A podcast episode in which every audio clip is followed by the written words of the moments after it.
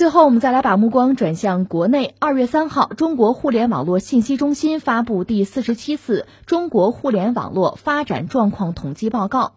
报告显示，截至二零二零年十二月，中国网民规模达到九点八九亿，较二零二零年三月增长八千五百四十万，互联网普及率达到百分之七十点四。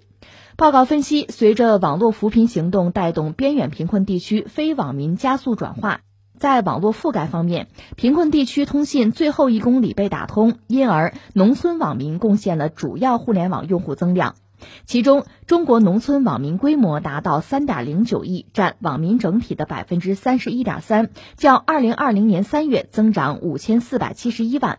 按照年龄划分，截至二零二零年十二月，已经有近二点六亿银发网民、五十岁以上的网民以及一点六亿二十岁以下的网民。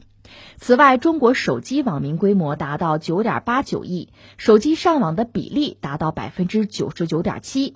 主要互联网应用方面，即时通信用户规模达到九点八一亿。同时，中国网络零售连续八年全球第一。二零二零年，中国网上零售额达到了十一点七六万亿元，较二零一九年增长了百分之十点九。资本市场方面，截至二零二零年十二月。互联网上市企业在境内外的总市值达到十六点八万亿人民币，较二零一九年底增长百分之五十一点二。这是中国互联网信息中心的报告了，比较权威、比较官方了吧？谈到中国网民的规模已经是九点八九亿啊，接近十亿人了。你仔细想，挺吓人的。全世界才才七十亿人，整个中国现在网民的数量接近十个亿。全世界就是哪些经济体？就从人口上能达到这个数，都很少，所以这确实是一个非常庞大的数字了。当然呢，呃，这个相关的报告罗列了很多内容哈，我们把标题再回顾一下吧。网信中国提供的这个报告，确实让我们看到了中国互联网这些年发展到现在吧，一个一个成果吧，集中的体现。你比如说，健康码助力了九亿人通畅出行，互联网是为抗疫赋能赋智，这智当然是智慧的智了。另外，网民规模接近十亿人，网络扶贫成效显著。再就是网络零售连续八年在全球是拿到第一，这就助推了消费的双循环。还有网络支付使用率接近九成，数字货币，中国在这方面是有试点吧，在全球也是领先的。还有呢，短视频用户规模增长超过一亿，节目质量飞速提升。实际上，这个也被我们看作是未来一段时间，呃，发展一个趋势了，就是短视频越来越受到大家的追捧。另外就是高新技术不断在突破，释放行业发展的动能，还有上市企业市值再创新高，集群化发展态势明显。再就是数字政府建设扎实推进，在线服务水平也在全球领先。这是我们看到目前中国互联网的一个基本状况，当然都是让人很振奋的消息了。不过话说回来，这个我向来认为硬币是两个面哈。既然有这么多的这个好处好事儿，那我们中国的社会在互联网发展这个过程之中，是不是还有一些值得我们关注或者要小心啊、要注意或者要解决的问题啊？我觉得当然也有。正好昨天我们其实多少聊到这个话题，我愿意再唠叨几句。一个是什么呢？就是互联网的发展其实和我们每个人的想象还是有很大的不同。就我们的智慧，包括在互联网领域很多。领先一步的领袖级人物的智慧都不足以完全的预见到互联网的发展，就今天和明天很难。我们一直以为互联网是能够把整个世界连通，把每个人连通。我小时候看的科幻小说都是一个简单的网络，把几个人连通在一起，几个臭皮匠顶一个诸葛亮啊。但实际情况并不是如此。网络虽然可以把大家连通在一起，但是不管是中国还是世界，真正能做到这一点吗？没有。我们现在看到的更多是什么呢？是小圈子、小群体，是碎片化的，而且不同群体之间的这个差异过大。虽然有了网络，并没有让大家真正的连通、相互的理解，而恐怕是相反。不是还有个词儿叫做“信息茧房”吗？“茧”就是那个蚕茧的“茧”，就是你是被封闭在里边的。再加上现在有一些什么，比如大数据啊，什么人工智能的算法呀，我对这个东西也充满了一种抵触和恐惧。它很难帮我们预测未来，它只是把过去做了一个打包的运算，它猜你喜欢。你比如我们是做这个媒体的，或者说我们做这个音频节目的啊，我们确实可以通过算法来把握我们的受众，但把握的永远是曾经的受众的喜好。这会带来一个什么结果呢？那就是算法会要求我们向你提供的是你曾经喜欢的东西，那就是你接触到的是你越喜欢的，你越喜欢，你越不喜欢的离你就更远，就这么一个状况。那时间长了之后，当然你会被自己曾经的那些喜好困住，你很难再有发展，你很难再有突破，你很难才有改变。这难道不是一个很可怕的事情吗？所以你看，互联网越普及，我们对互联网越依赖。我们把它作为工具，越来越多的应用，我倒觉得我们越有必要想办法突破互联网给我们搭建的这个建房对我们的约束，怎么走出去，怎么拧着个儿来。我开个玩笑哈，我跟我母亲曾经说过这话：老人了吗？就说你越爱吃什么，你越少吃什么；你越不爱干什么，越干什么。你比如我爱吃油炸食品，少吃啊，不健康啊。吃了一辈子习惯了，不好吗？改吗？我就不爱动，那你更得多动。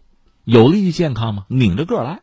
再就是什么呢？我们前两天聊到了手机，说是使用互联网，你总要有个终端吧？一个 Pad，一个手机，这最基本的。教育部不是刚刚有一个明确的态度吗？那就是中小学生在学校不要带手机了。我也曾经对这个事儿做过一个分析和自己的思考吧。怎么说很矛盾？一方面呢，任何人，包括孩子，通过手机、通过互联网接触这个时代最新的消息啊、知识啊、讯息是必要的。但另一方面，你比如说身体上眼睛，那思维上不成熟、依赖，甚至网瘾这些问题怎么办？说到底，他没有办法通过不带手机、不摸手机来解决，只能通过其他的方式。继而我们引申出一个问题：不要说小孩子，一个成年人刷个短视频，刷上一两个小时，原地不动窝，这不很常见吗？因为很多公司的算法，短视频也好，游戏也好，它就是要让你上瘾的，就是让你专注的嘛。就是要拿走你的时间吗？这样好吗？这样健康吗？对这个民族这是一件好事吗？我们难免要问一句。哪怕我们是从提高全民的体质、维护智商从这个角度考虑，恐怕对这一系列行为也应该有一定的约束和规范吧。这次疫情呢，可能带来一些新的变化，就是很多公司、很多成年人不得不在家办公，对网络包括网络终端的使用是倾向于。工作和学业的，这可能是一个好消息啊。否则的话，我们使用这些东西更多的是做娱乐、泛娱乐化，这恐怕是值得我们警惕的。我们昨天聊到波尔津斯基那个奶头热理论了，我愿意再重复一下。他是从他那个角度考虑，精英层去考虑。就如果贫富不均，如果大量的贫困人口对现实感到不满，怎么办？给他嘴里塞一个奶头，说到底塞一些信息，塞一些娱乐，甚至色情和体育。都算在内，让他们安于现状。但是，一个民族要发展、要进步，总不能是这个样子，总不能自我麻醉吧？所以，我们如果能够把网络看作是提升自己的一个工具，看作是彼此连接、一个有可能创造更多价值的平台，这可能是我们对网络比较正确的，或者说比较全面的理解和认识。那第三，我还要说什么呢？说一个但是，但是网络这个东西，你可以用，它也可以用啊，好人可以用，坏人也可以用啊。所以，因为网络普及带来的麻烦，其实也会很多。你比如说诈骗，尤其是针对中老年朋友的诈骗，这个事情我们有时候不能只把它理解成是个案，它最终会对整个社会产生非常负面的影响。所以，它需要就整个家庭、社会上的年轻人、政府的职能部门，甚至包括一些 NGO、一些非政府组织啊、慈善机构啊，针对中老年的呃志愿者服务啊，共同想办法解决问题。你再比如网络暴力。网络确实是这样一个东西，它给所有人提供了一个平台，你可以在上面发声，甚至发泄自己的某种情绪。如果不必付出相应的成本和代价，我们确实看到一些极端的言论和行为在网络上比在现实生活中更频繁的出现。那他们可能会对某些人、对某些机构形成很负面的影响。这方面的悲剧也不是没有。所以，怎么样来管理和约束这样一个特殊的虚拟的世界？是对执政者提出的非常大的一个挑战，就是说，你既要保证网络必须是自由的，没有自由，网络存在的意义也就没有了。但自由又是有限制和约束的，又是要有法律和规则来规范的。这个度的把握，在今天其实是非常困难的。